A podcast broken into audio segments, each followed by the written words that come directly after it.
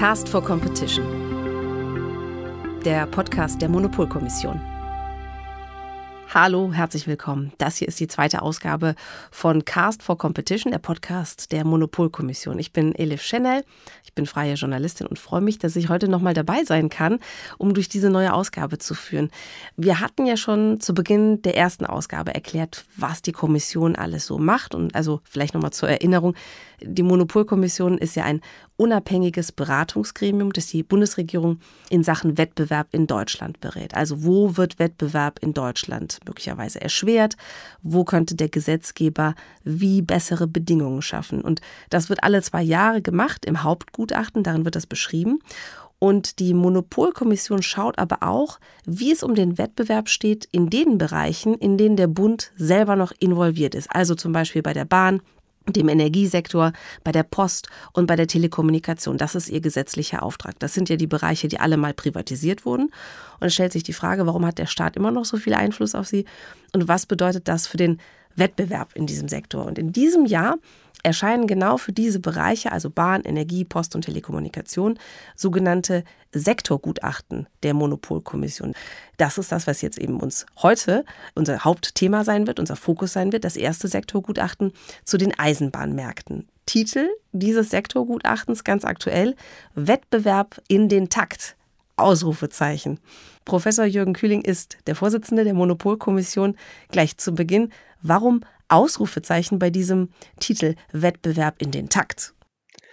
Ja, hallo Frau Schendel, hallo liebe Zuhörerinnen und Zuhörer, schön, dass Sie eingeschaltet haben und die Frage bringt uns direkt in das Konzept unseres Gutachtens. Wir schauen uns die gegenwärtige Situation ein bisschen an und deshalb das Ausrufezeichen, weil wir uns Sorgen machen, dass insbesondere die Eigenkapitalerhöhungsmaßnahmen des Bundes vielleicht dazu führen, dass der Wettbewerb etwas aus dem Takt gerät und deswegen fordern wir auf, den Wettbewerb wieder insofern in den Takt zu bringen. Darüber werden wir sicherlich noch diskutieren.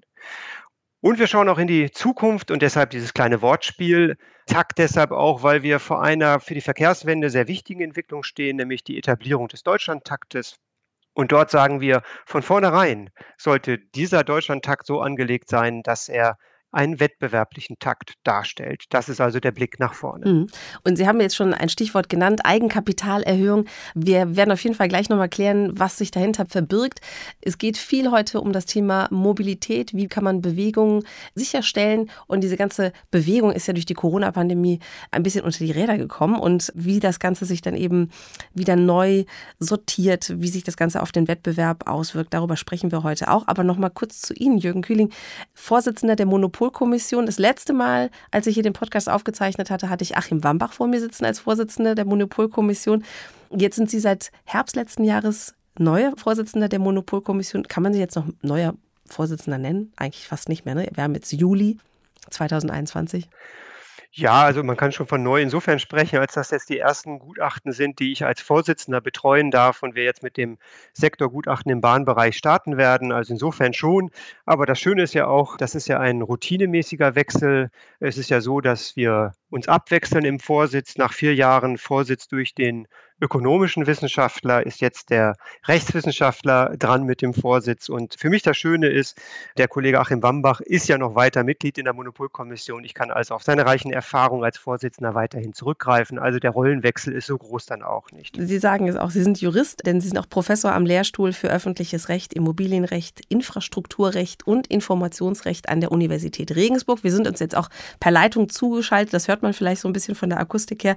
Und ich habe gelesen, Ihre Schwerpunkte sind Regulierung von Netzindustrien, das Informationsrecht und das europäische Beihilfenrecht. Ich habe Politikwissenschaften und Geschichte studiert unter anderem. Da frage ich mich, warum haben Sie diese Schwerpunkte? Ja, also ich habe mich tatsächlich seit meiner Habilitation und damit seit der Jahrtausendwende, seit gut 20 Jahren mit den Netzindustrien beschäftigt, weil damals gerade das super spannend war. Das waren die Impulse der Liberalisierung. Sie hatten es angesprochen. Eisenbahn, Energie, Telekommunikation und Post. Und seit 20 Jahren befasse ich mich mit diesen sehr, sehr spannenden Themen, die eben an der Schnittstelle zur Ökonomie sind. Und das finde ich daran so besonders spannend. Das gilt natürlich auch fürs Wettbewerbsrecht und da auch das Beihilfenrecht. Auch da kann man immer sehr viel mit Ökonomen und Ökonominnen diskutieren, was ich sehr spannend finde. Und beim Informationsrecht, das hat ja einfach einen Hype in letzter Zeit erlebt mit dem Datenschutzrecht. Auch wir als Monopolkommission haben ja unlängst einen Policy Brief zum sogenannten Digital Markets Act, also zur Frage der Regulierung von Google, Amazon, Facebook und Co. angefertigt. Also insofern passt das auch. Also ich bin sehr, sehr glücklich, in der Monopolkommission sein zu dürfen, weil wir dort nicht nur in der Kommission, sondern eben auch mit den Ökonominnen und Juristinnen und Ökonomen und Juristen in der Geschäftsstelle viele spannende Diskussionen haben zu den Themen, die mich sehr interessieren. Sind Sie denn, wo wir schon bei den Themen sind, die Sie interessieren, auch selber Bahnfahrer? Ja, ich bin passionierter Bahnfahrer, Corona-bedingt jetzt etwas weniger, weil ich insgesamt nicht viel fahre. Auch als Monopolkommission tagen wir zurzeit noch digital, aber wenn das bald hoffentlich wieder anders sein wird, dann fahre ich mit der Deutschen Bahn nach Bonn von Regensburg aus und auch nach Berlin zu unseren Monopolkommissionsterminen oder auch nach München. Also sowohl im Schienenpersonennahverkehr als auch im Schienenfernverkehr fahre ich schon aus ökologischen Gründen, aber auch weil man toll arbeiten kann, lieber Bahn. Sie fahren gerne mit der Bahn. Warum ist überhaupt vielleicht direkt am Thema Bahn festgemacht, Wettbewerb auch gerade hier in dem Bereich so wichtig? Ja, weil wir sehen, dass der Wettbewerb eben die Angebote verbessert, dass wir vielleicht eine bessere Vertaktung bekommen, was wichtig ist, dass die Züge pünktlicher werden, dass Innovationen kommen wie WLAN in den Zügen und ähnliche Dinge mehr. Das schafft der Wettbewerb. Dann steigen wir direkt ein bei dem Thema. Sie haben eben das Stichwort von der Eigenkapitalerhöhung für die Bahn gesprochen. Sie haben dieses Stichwort erwähnt. Dieses Sektorgutachten gibt es ja alle zwei Jahre. Das letzte Jahr war ja, wie wir alle wissen, ein sehr spezielles Jahr durch die Corona-Pandemie. Der Eisenbahnverkehr hat massive Einbrüche erlebt. Also im Schienenpersonenfernverkehr gab es, das kann man im Gutachten nachlesen, im zweiten Quartal 2020 ein Fahrgasteinbruch um 71 Prozent im Vergleich zum Vorjahreszeitraum. Und im Nahverkehr der Eisenbahn ist das Verkehrsaufkommen um 60 Prozent gesunken. Einzig im Güterverkehr, da gab es im Vergleich eher einen kleineren Einbruch von 16 Prozent. Das hat sich also schnell wieder erholt. Da stellt sich natürlich die Frage, wie in ganz vielen verschiedenen Branchen, wie kann der Staat diese Unternehmen stützen? Und im Falle der Deutschen Bahn hat sich die Bundesregierung für Eigenkapitalerhöhungen entschieden. Wofür sind die vorgesehen und was für ein Problem ist damit auch vielleicht verbunden? Bezüglich des Wettbewerbs. Genau das ist das Problem, dass nicht genau klar ist, wofür die eigentlich vorgesehen sind. Also vermeintlich sind sie dafür da, die Schieneninfrastruktur zu stärken und pandemiebedingte Wirtschaftsschäden zu beseitigen. Und das ist auch beides sehr sinnvoll und nachvollziehbar.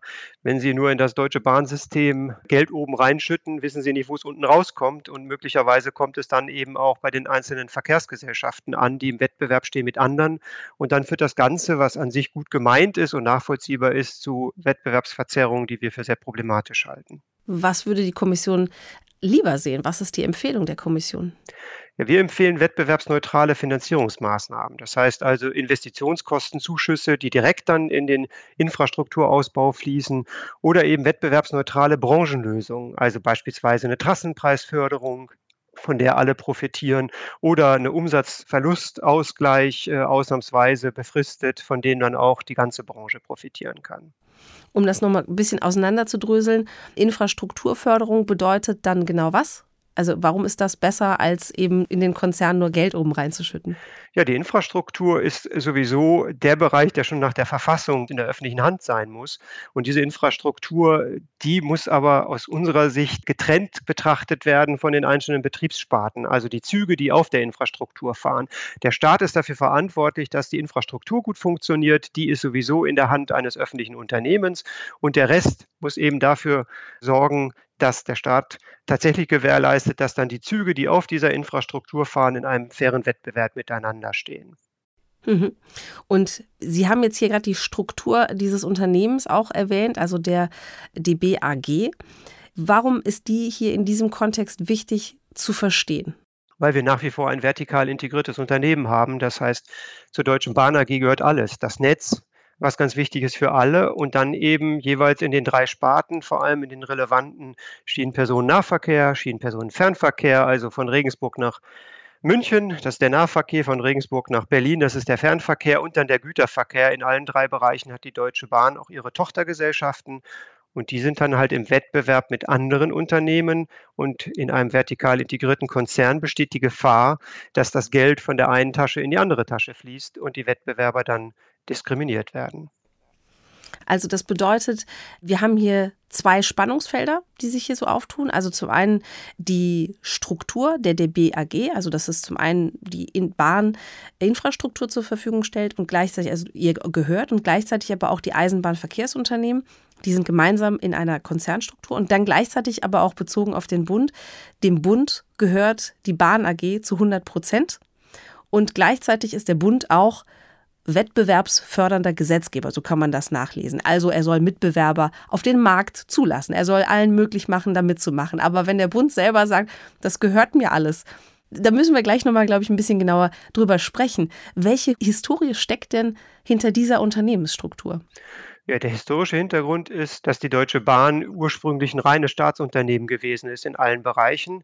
Und aus dieser Zeit kommen wir und dann haben wir eine Überführung der Deutschen Bahn in eine Aktiengesellschaft erlebt. Und wo wir leider stecken geblieben sind, ist, dass bei der Gelegenheit dann auch gleich der Staat sich darauf zurückgezogen hat, den Infrastrukturbereich, das Netz zu betreiben und die betrieblichen Bereiche eben eigentumsrechtlich zu trennen. Das hat der Staat leider nicht gemacht. Insofern sind wir jetzt in der Hälfte der Geschichte stecken geblieben. Okay, und das ist eindeutig dann schwierig für den Wettbewerb auf der Schiene. Es muss für Mitbewerber möglich sein, ihre Fahrzeuge auf den Schienen fahren zu lassen, zum Beispiel. Und dazu braucht es ja auch ein bisschen mehr als eine Strecke. Abstellgleise habe ich gelesen, habe ich mir vorher nicht so viele Gedanken gemacht über das Thema Abstellgleise, sind ein sehr, sehr wichtiges Thema. Ich habe gelesen, es gibt 12.000 Abstellgleise in Deutschland. Was ist, Jürgen Kühling, das Problem mit den Abstellgleisen? Ja, das klingt nach so einem kleinen Detail für Eisenbahnfans, aber das ist insofern sehr wichtig, als was man diese Abstellgleise benötigt, um einen sinnvollen Betrieb des Eisenbahnverkehrs zu ermöglichen. Und auch diese Abstellgleise gehören im Wesentlichen der Deutschen Bahn und die stellt die dann ihren tendenziell konzerneigenen Unternehmen oder auch anderen Unternehmen mit langfristigen Verträgen zur Verfügung. Und wenn jetzt ein neuer, innovativer Wettbewerber kommt, dann hat er erstmal das Problem, dass er irgendwie gar keinen Zugriff auf diese Abstellgleise bekommt. Also auch dort sagen wir, wir müssen weg von diesen langfristigen Verträgen und zumindest 20 Prozent der Kapazitäten reservieren, damit auch in Engpassbereichen neue Marktteilnehmer eine Chance haben. Also das heißt, die Bahn kann entscheiden, wie frei und wie flexibel Mitbewerber ihre Bahn fahren lassen letztlich. Zumindest ist das immer der böse Verdacht, der mit all diesen Maßnahmen einhergeht. Und er ginge nicht mit diesen Maßnahmen einher, wenn es so wäre, dass wir eben eine Trennung dieser Kapazitäten, dieser Netzkapazitäten von den anderen Bereichen hätten. Es ist ja vor fünf Jahren ein Gesetz erlassen worden, das Eisenbahnregulierungsgesetz, EREC für Feinschmecker. 2016 ist es in Kraft getreten. Jetzt ist es fünf Jahre alt.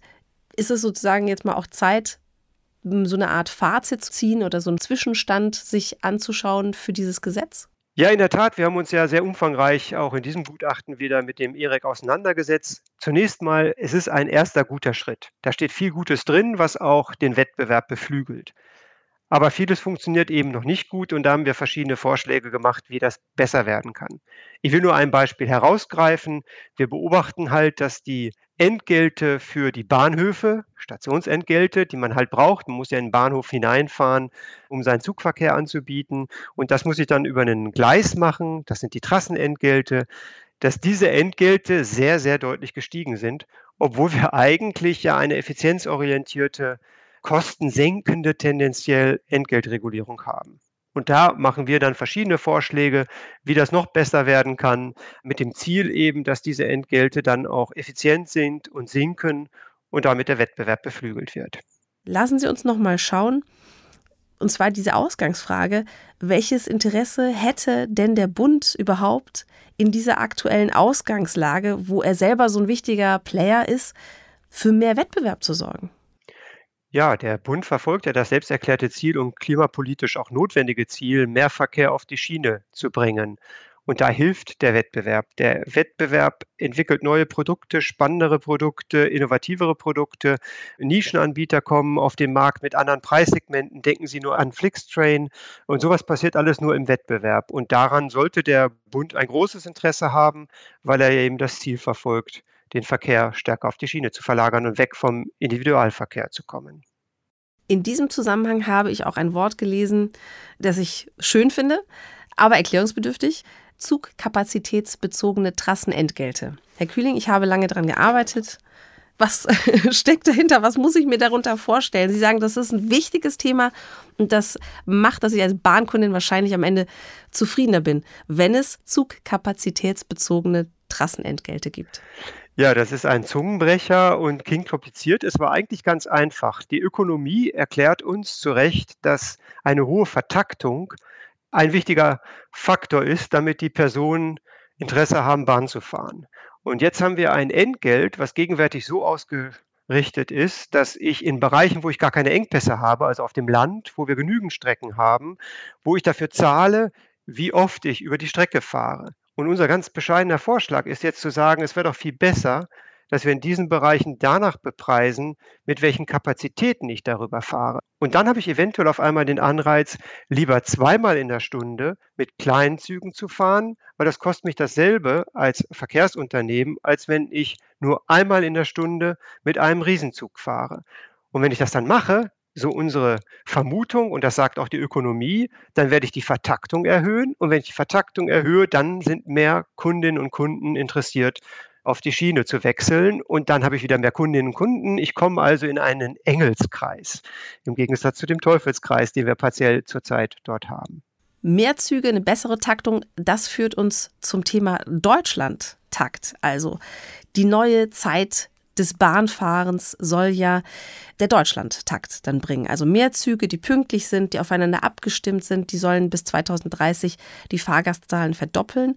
Auch der Güterverkehr wird sich verändern. Ein Gesetz dazu ist verabschiedet. Es soll ein Probelauf beginnen. Der Deutschlandtakt geht von der Bundesregierung aus. Also es ist ein Riesenprojekt.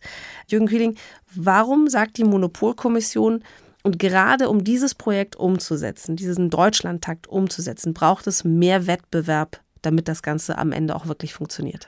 Ja, zunächst mal sehen wir ganz große Chancen beim Deutschlandtakt aus den eben schon genannten Gründen, weil der kann den Bahnverkehr für Personen vor allem wesentlich attraktiver machen. Wenn ich weiß, die Züge fahren halbstündlich, dann ist es nicht so schlimm, wenn ich den Anschluss verpasst habe. Wenn das alles aufeinander besser abgestimmt ist, dann ist das eine super Geschichte. Jetzt ist das ein sehr langwieriges Unterfangen und wir sind jetzt in den Anfangszügen dieses Unterfangens und im EREC, von dem wir vorhin schon sprachen, ist jetzt ein erster Schritt gemacht. Wo wir darauf drängen, ist, dass wir darauf achten, dass das kein DB-Takt wird, sondern wir sehen hier eben auch die große Chance, dass wir in dem Bereich des Schienenpersonenfernverkehrs, wo wir bislang nur ein sehr zartes Pflänzchen des Wettbewerbs haben, durch eine Einführung eines Konzessionsmodells eben ein Ausschreibungsmodell mehr Wettbewerb bekommen und dass dann auch andere Anbieter in den Schienenpersonenfernverkehr gelockt werden.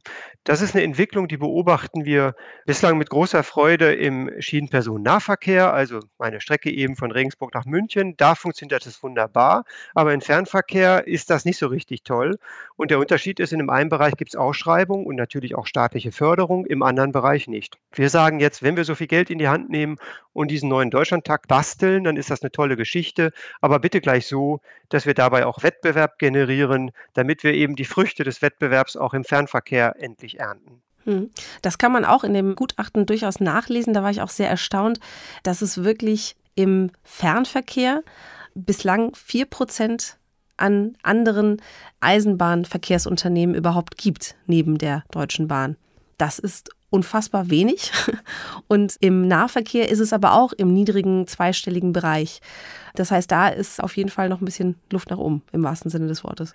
Ja, im Nahverkehr ist die Situation durchaus besser. Durch Corona machen wir uns Sorgen, ob es so bleibt, weil da haben wir durch Ausschreibungen viele Bereiche, wo die Wettbewerber sich mit attraktiven Angeboten gegen die DB Regio durchgesetzt haben. Im Fernverkehr ist es so, wie Sie es beschrieben haben, und da brauchen wir mehr Impulse für mehr Wettbewerb. Wir haben jetzt so einen kleinen Einblick gegeben über das, was an Wettbewerb nötig wäre, um den Eisenbahnverkehr in Deutschland zu verbessern oder diesen Wettbewerb zu fördern. Was passiert jetzt mit diesem achten Sektorgutachten zum Eisenbahnverkehr der Monopolkommission? Ja, jetzt beginnt gewissermaßen die Vermarktungsphase und dieses Gespräch ist auch ein Element der Vermarktungsphase. Wichtiger Ansprechpartner ist für uns natürlich das Bundesverkehrsministerium. Dort präsentieren wir das Gutachten und diskutieren das mit dem Haus. Das Verkehrsministerium muss sich auch und darf sich dazu äußern. Das heißt, das ist jetzt ein ganz wichtiger Ansprechpartner. Wir werden es natürlich auch veröffentlichen auf unserer Homepage. Jeder, der Freude jetzt entdeckt hat an der Eisenbahnregulierung, kann dort das alles schön nachlesen. Wir werden auch über andere Medien versuchen, das zu kommunizieren, auch Vortragsveranstaltungen es präsentieren, um unsere Ideen, wo unser Team mit sehr, sehr viel Fleiß und Innovationskraft dran gearbeitet hat, jetzt auch möglichst flächendeckend zu verbreiten. Ja, und insofern bin ich gespannt auch auf die Reaktion aus dem Markt, die Reaktion aus dem Verkehrsministerium, die Reaktion im Bundestagsausschuss für den Verkehrsbereich. Dort werden wir es sicherlich auch präsentieren und da freue ich mich schon sehr drauf. Und das nächste Sektorgutachten in diesem Jahr ist auch schon in der Mache. Es ist dann das Sektorgutachten für die Energiemärkte. Im August ist es geplant. Sie dürfen schon irgendwas verraten? Also ich möchte nicht zu viel verraten, aber in der Tat vor dem Gutachten ist nach dem Gutachten. Wir werden da tatsächlich eine ganze Reihe von weiteren spannenden Themen adressieren. Wasserstoffregulierung, Elektromobilität. Also insofern ganz korrelierend zur Verkehrswende, die Energiewende stark in den Blick nehmen. Ha, interessant. Elif Chanel ist mein Name. Jürgen Kühling ist der Vorsitzende der Monopolkommission. Ich hoffe, es hat Ihnen Spaß gemacht, hier reinzuhören. Und vielleicht können Sie diese Ausgabe ja auch allen Freunden empfehlen, die jetzt gerade eine Bahnreise vor sich haben. Jürgen Kühling, vielen Dank fürs Erklären. Dankeschön. Und vielen Dank. falls Sie es in der Bahn hören, gerade gute Reise und ansonsten tschüss. Vielen Dank fürs Zuhören.